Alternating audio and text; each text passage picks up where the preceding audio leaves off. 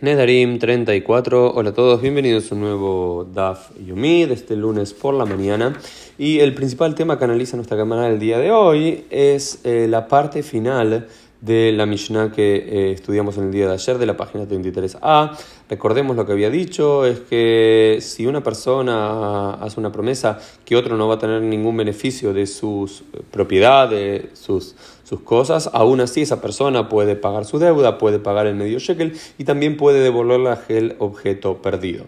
Eh, la, la, Mishnah no explica por qué puede devolver aquel objeto perdido, pero lo que sí dice es Makom Shenotlim Alea Sahar, Tipolan Alegdes. Dice, eh, hay, al parecer había lugares en el, antiguo, eh, el antiguo Israel que había lugares que la regla era que cuando uno devolvía un objeto perdido, la persona de la cual recuperaba su propiedad le daba algún dinero, le pagaba a aquella persona que encontró su objeto y fue tan gentil de devolverlo. Por supuesto que esto genera algún par de preguntas que tenemos que hacernos. Primero, la mitzvah de Shabbat Beidad, de devolver aquel objeto perdido, es, es una eh, mitzvah de origen bíblico, es una mitzvah de origen de la propia Torah que nos dice que estamos obligados a, si encontramos un objeto perdido de una persona, y después los dicen si ese objeto tiene algún tipo de simanim, tiene un objeto de identificación con la otra persona, no un billete de 100 dólares que podría ser de cualquier persona, eh, un cheque, un celular, algo que podría eh, entender que es de una persona en particular, eh, tenemos la obligación de hacer lo posible para encontrar, no solamente quedarnos con la propiedad hasta que la persona venga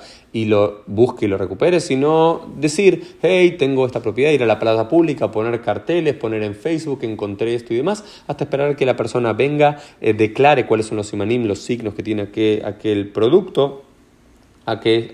eh, aquella cosa que perdió y después poder recuperarlo. Por supuesto es una pregunta que la que no plantea, aquí por lo menos no lo pude ver, es por qué en algún lugar se ocurrió la idea de que alguien pueda cobrar por esto, que se acostumbre a que, ok, alguien que devolvió algo perdido, que tenga que tener algún beneficio económico, si es, si no, si es una mitzvah bíblica. Pero igual podemos entenderlo que en nuestra vida pasa lo mismo, digamos, si alguien pierde la billetera, pierde el celular y demás, y alguien se toma el, lo correcto es devolverlo. Por supuesto que lo correcto es devolverlo, pero aún así, para incentivar eso que la persona lo devuelva y demás, y también como un gesto de agradecimiento y de cara está todo, la otra persona, eh, normalmente si alguien, no sé, perdió 10 mil dólares en un taxi y el taxista fue, se preocupó, perdió tiempo, fue y se lo llevó y aparte vos recuperaste 10 mil dólares que podrías haberlos perdido absolutamente, bueno, uno le da algún beneficio a, esa persona. Pero lo que discute la quemara en nuestro caso es, ok, digamos que un maxirlo et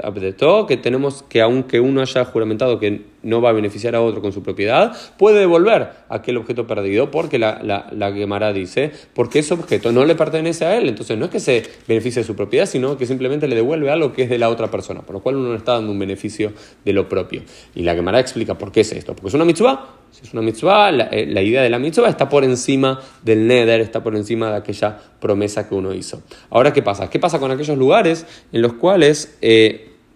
se acostumbraba a que aquel que eh,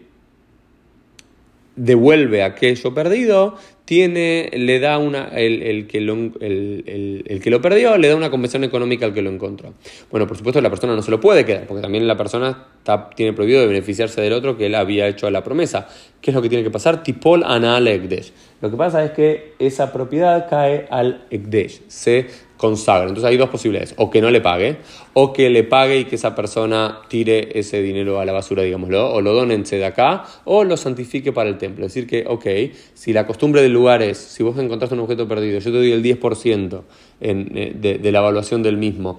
en, en agradecimiento, la persona no puede quedarse con ese 10%, pero lo tiene que donar o llevarlo al Ekdesh a santificarlo en el templo o algo similar, pero no puede hacer usufructo personal de aquello. Ese es el tema central eh, de nuestra eh, quemará. Nos vemos bien mediante en el día de mañana.